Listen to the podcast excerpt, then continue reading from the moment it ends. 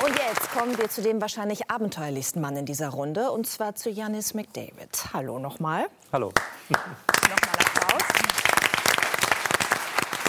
Ich hätte dich vorhin eigentlich schon mal ansprechen müssen. Und zwar, als wir über den Führerschein gesprochen haben, äh, mit den beiden Ladies da vorne. Was hast du da gedacht? Ich habe mir gedacht, wieso will man unbedingt Schaltauto fahren? Also es ist doch wesentlich geiler, ein Auto mit einem Joystick zu fahren. Und das ist doch die Zukunft. Also das ist doch das, wo, wohin es eigentlich geht. Oh ja, also wer macht denn heutzutage noch Schaltung? Ja? Also ich fahre Automatik und bin bekennender Automatikfahrer. Sehr gut. Und sehr, sehr gut. Ist da auch schon so ein autonomes System drin, was da jetzt quasi für uns alle jetzt dann irgendwie erst kommt? Also kannst du mit dem Ja. Auto auch sprechen oder machst du wirklich alles mit, mit, mit dem Arm oder mit dem Mund? Na, ich kann mit dem Auto sprechen, ähm, kann mich da irgendwie lustig unterhalten, wobei das, was zurückkommt, ist ja dann meist nur ein Befehl, der dann ausgeführt wird.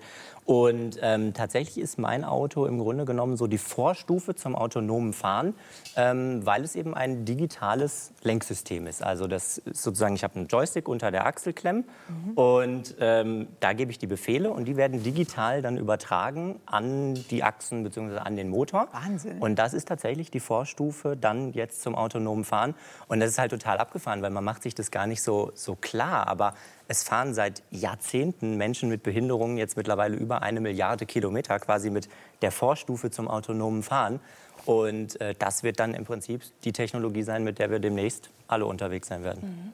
Und du sagst, das Autofahren macht dir ganz besonders viel Spaß. Warum?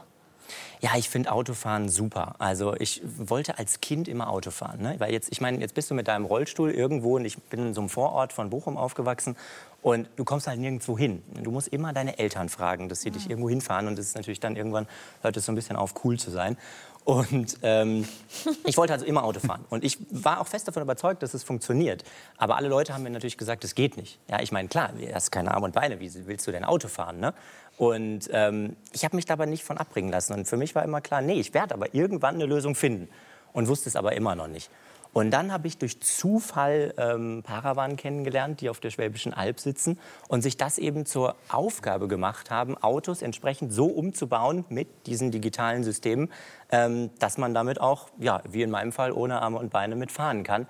Und das war für mich ein wahnsinnig großartiger Moment. Da kann ich mich immer noch total gut dran erinnern, wo ich das erste Mal mit jemandem gesprochen habe, mit Roland Arnold, dem Chef und Gründer dieser Firma.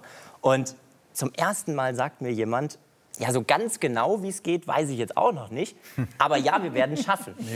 Ja, und nicht die Hände über dem Kopf zusammengeschlagen hat und sich gedacht, um Gottes Willen, der Junge will Auto fahren.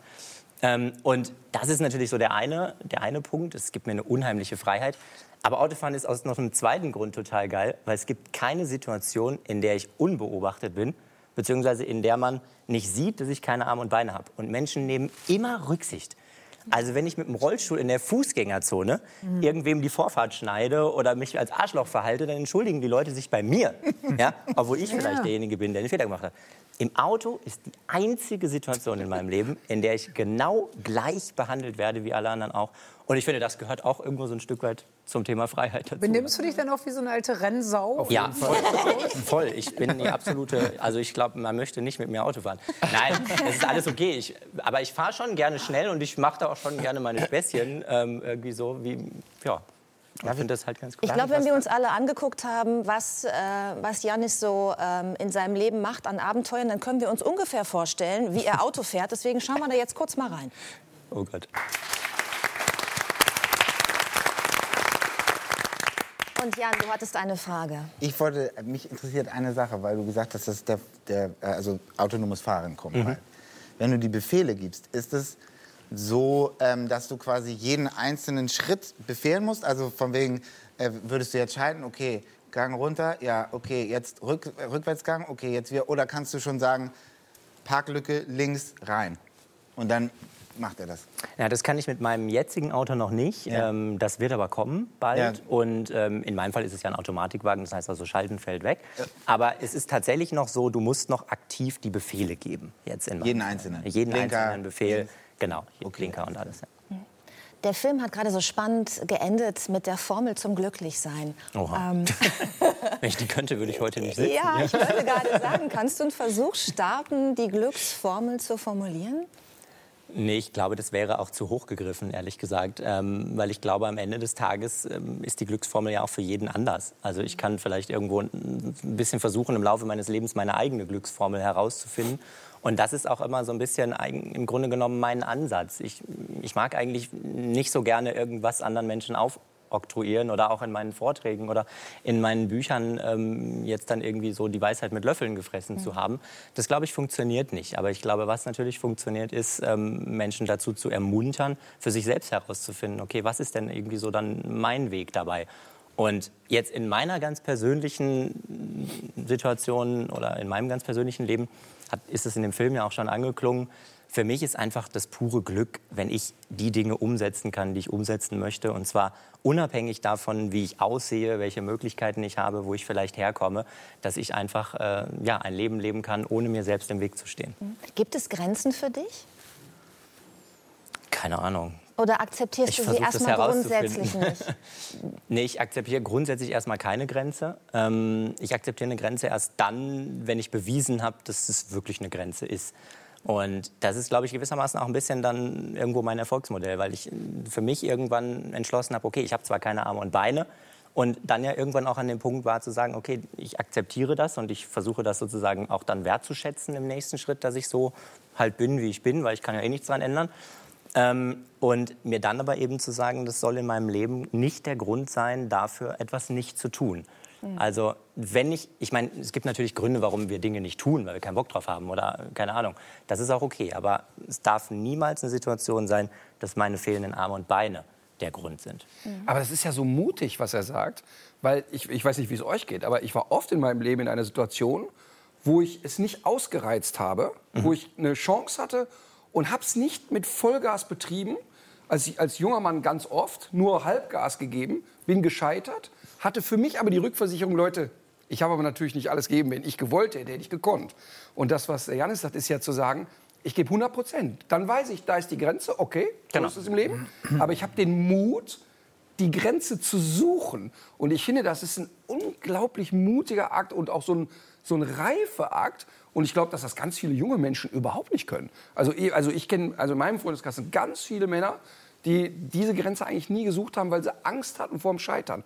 Und das impliziert ja auch, dass er akzeptiert, dass es ein Scheitern gibt. Und das ist ja eigentlich die größte Kunst. Ist es so, das Scheitern akzeptieren zu können oder ist es mehr? Na, wenn etwas wirklich nicht funktioniert, dann, dann habe ich auch alles ausprobiert, sozusagen. Mhm. Dann muss ich irgendwann an dem Punkt auch sagen, okay, ich schätze die Situation wert. Also, ich meine, ich habe ich war nicht immer so drauf. Ne? Ich habe ja auch einen ziemlichen Kampf gegen mich selbst irgendwo geführt in meinem Leben und hatte ein großes Problem mit meinem Körper und wie er aussieht. Und in dieser Phase habe ich relativ viel ausprobiert und habe irgendwie ausprobiert mit Prothesen oder mich zu verstecken oder nicht mehr nach draußen zu gehen und so weiter und so fort. Bis ich dann aber irgendwann an diesem Punkt war, festzustellen, okay, du kannst nichts ausprobieren oder es, es funktioniert alles nicht. Also musst du am Ende des Tages, und das ist das Einzige, was ja dann bleibt, mich mit der Situation zurechtfinden. Aber das reicht mir auch nicht sondern ich muss die Situation eigentlich dann im nächsten Schritt wertschätzen. Mhm.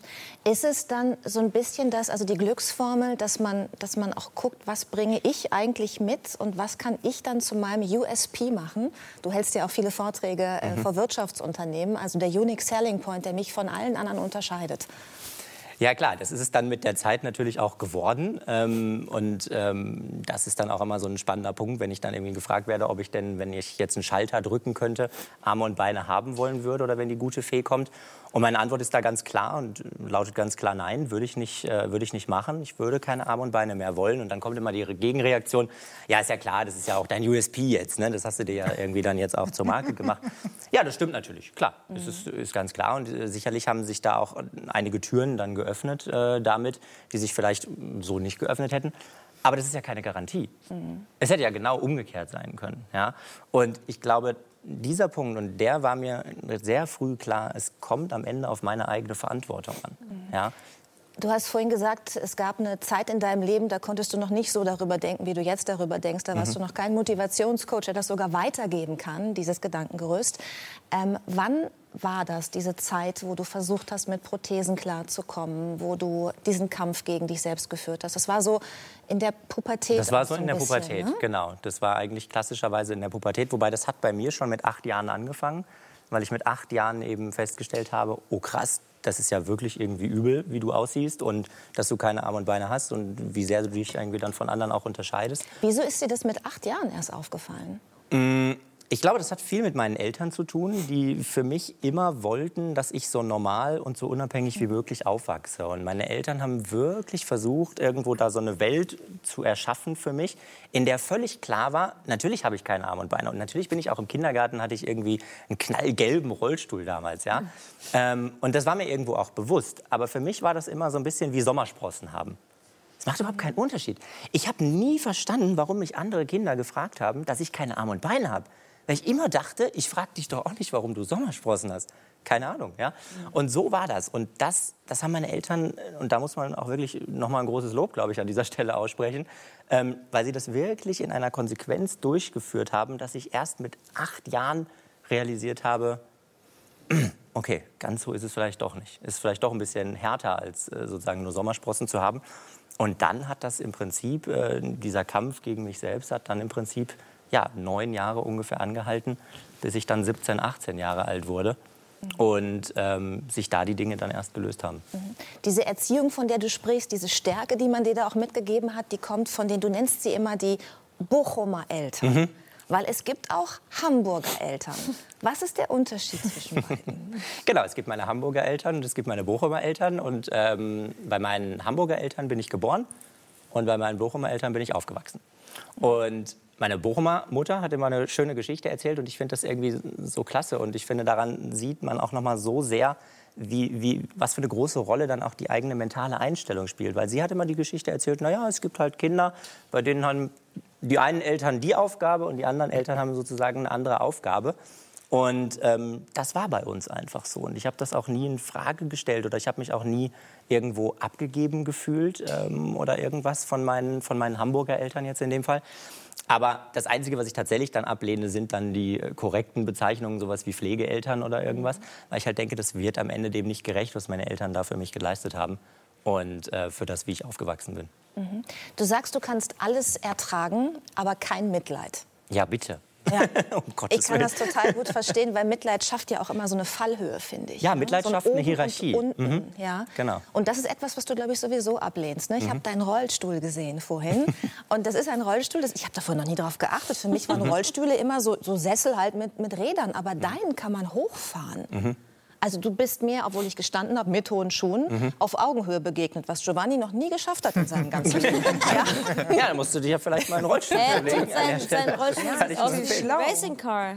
Der mein Rollstuhl ist volles Racing Car. Ja, der geht genau. in jede Richtung, der ist super mobil ja. und so. Mhm. Warum ist dir das wichtig, diese Augenhöhe? Ich meine, ich kann mir das denken, aber vielleicht magst du es uns auch noch mal sagen, was das auch mit dir macht. Ja, weil äh, ich meine, du hast das Thema vorhin auch äh, angesprochen. Ne? Ähm, weil das einfach immer irgendwo unterschwellig doch etwas kommuniziert. Ja? Mhm. Und so dieses immer irgendwo, und in meinem Fall wäre es ja dann noch krasser, ich würde ja immer auf Sitzhöhe sein, während die Leute stehen. Ne? Ja. Und da ist einfach schon so eine Spannung drin. Ähm, und das funktioniert nicht. Das funktioniert im Geschäftsleben nicht und das funktioniert ähm, sozusagen auf irgendwelchen Netzwerkveranstaltungen schon mal gar nicht. Und deswegen war mir das immer wichtig, dass ich diese Augenhöhe eben tatsächlich auch physisch herstellen kann. Aber noch viel wichtiger ist ja nicht die physische Augenhöhe, sondern dann tatsächlich die, die psychische Augenhöhe, ja, ähm, für die ich dann immer entsprechend auch sorge, wo ich dann immer sage, hey, ihr müsst mich nicht bemitleiden ähm, und ihr könnt ganz normal sozusagen jetzt mit mir reden. Ähm, das ist überhaupt kein, mhm. kein Stress an der Stelle, weil nur dann findet ja wirklich eine ehrliche Begegnung statt. Und mhm. das ist doch das, worum es geht im Leben. Ja. Wo ziehst du die Grenze, wie weit man dir helfen kann? Du wohnst bei deinen darf ich keinen Fehler machen, Bochumer Eltern, ja, die Richtig, auch ab genau. und zu assistieren bei bestimmten Dingen im Leben. Und wir haben vorhin Bilder gesehen von einem sehr guten Freund von dir, der mit dir auf den Berg geklettert ist. Mhm. Du warst, was ich sehr lustig finde, du sagst es selber so, Rucksacktourist. Ich bin der einzige Rucksacktourist, Rucksack. der dem Wort ja. wirklich gerecht wird. Ne? Ja. Und am allerwitzigsten war aber, als wir diesen Rucksack gekauft haben, weil ich bin in Sportgeschäft und habe dem Verkäufer, der Arme, dem habe ich ganz begeistert erzählt, dass wir da in Peru fünf Tage auf 4000er wandern wollen und so weiter. Ja? Und Und er guckt mich völlig verdattert an und denkt sich, um Gottes Willen, ja, was soll ich denn jetzt machen? Und dann stelle ich ihm die Frage, naja, und in welchem dieser Rucksackmodelle kann ich am gemütlichsten drin sitzen? Ne? Ich meine, das ist doch absurd, ja? Ich meine, der verkauft tausende von Rucksäcken an Rucksacktouristen und hat die spannendste Frage bisher noch nie irgendwo beantwortet.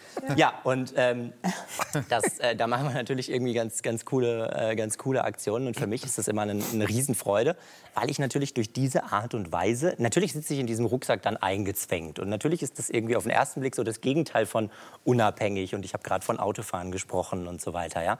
Ähm, aber ich finde, das Gegenteil ist der Fall. Also ich fühle mich eigentlich dann in diesem Rucksack noch freier, wenn ich dann irgendwo auf 4600 Metern auf irgendeinem Berg stehe und einfach weiß, okay, das wäre normalerweise nicht passiert. Ja?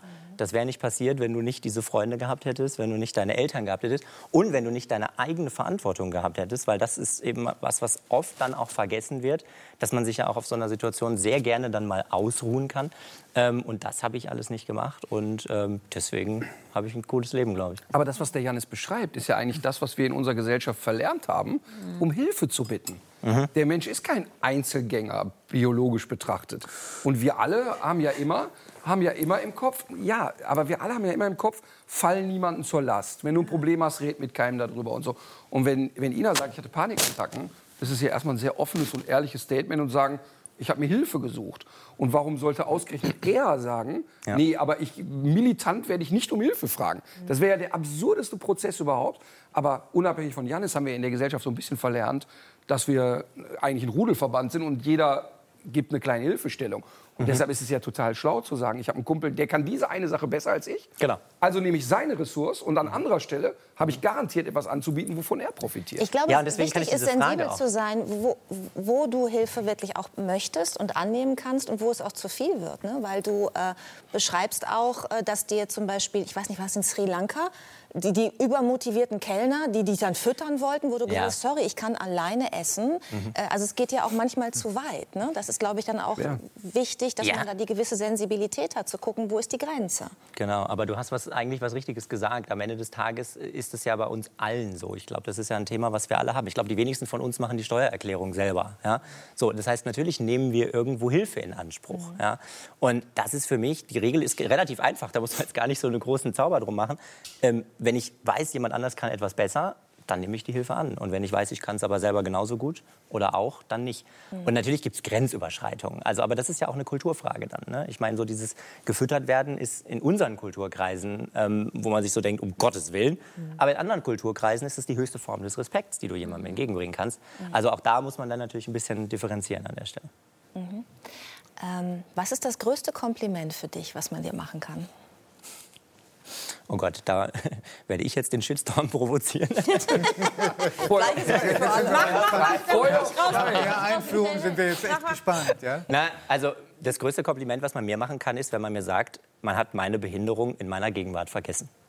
Mhm. Da würden jetzt viele Leute auf die Barrikaden gehen tatsächlich an dieser Stelle, weil sie sagen, naja, damit ähm, sozusagen ähm, ja, blendest du einen Teil meiner Identität irgendwo aus. Und ich würde diesen Schritt sogar noch so gehen, aber es ist ein Teil. Und was aber oftmals falsch passiert in dieser Gesellschaft ist, dass dieser Teil, ich meine, es ist ein Begriff, ich habe keine Arme und Beine. Ich bin aber ansonsten irgendwie noch blond, habe Locken, habe einen Beruf, komme irgendwo her. Und es gibt ja viel mehr Merkmale und identitätsstiftende Bezeichnungen, die mich auszeichnen. Und was aber oftmals passiert, ist, dass gerade so diese diese Diversity-Merkmale, also das ist Behinderung, das ist das Alter, das ist das Geschlecht, die sexuelle Orientierung und so weiter. und heute ist ja auch der Diversity-Tag, der deutsche. Und dass das immer viel mehr gewichtet wird, wenn diese Bewertung von außen kommt, als, ähm, als ich das selber machen würde. Mhm. Wobei man natürlich an dieser Stelle dann jetzt schon auch noch mal einen Schritt wieder zurückgehen muss, weil es gibt schon irgendwo dann Unterschiede, die natürlich nur deshalb existieren oder die auf die Grund dieses Merkmals existieren. Ich merke das jetzt immer mehr, ähm, auch im Zusammenhang mit dem Buch werde ich angefragt von Firmen zum Beispiel, um irgendwelche Kooperationen zu machen. Und da merke ich schon sehr häufig, da geht es mir, glaube ich, ähnlich wie das Thema bei Frauen ist, dass man eben für eine gleiche Bezahlung weniger Geld kriegt. Und das ist eine Sache, die wird anhand des Merkmals Behinderung auch gemacht weil dann oft gesagt wird, naja, wir tun dir einen Gefallen, dass du mit uns kooperieren darfst. Und ich glaube, dass, dass ich mit meiner medialen Reichweite viel, viel mehr darüber diskutieren muss, dass ich ein Business mache, wovon ich im Übrigen auch irgendwo leben muss am Ende des Tages, als dass andere Leute, andere Influencer äh, sozusagen machen, die, die, die eine ähnliche Reichweite haben. Und deswegen muss man da jetzt, weil heute der Diversity-Tag ist, an der Stelle natürlich schon nochmal sagen, es gibt durchaus immer noch strukturelle ähm, ja, strukturelle Diskriminierungen, die einfach stattfinden, weswegen man dann natürlich den Begriff der Behinderung wieder in den Vordergrund stellen muss. Also ich glaube, wir haben heute alle vergessen, äh, dass du eine ja, Behinderung hast, die, die man gar nicht so nennen darf, weil sie hindert dich an nichts. Du bist hier der abenteuerlichste in der ganzen Runde. Vielen Dank für das Gespräch. Danke. Janis, danke.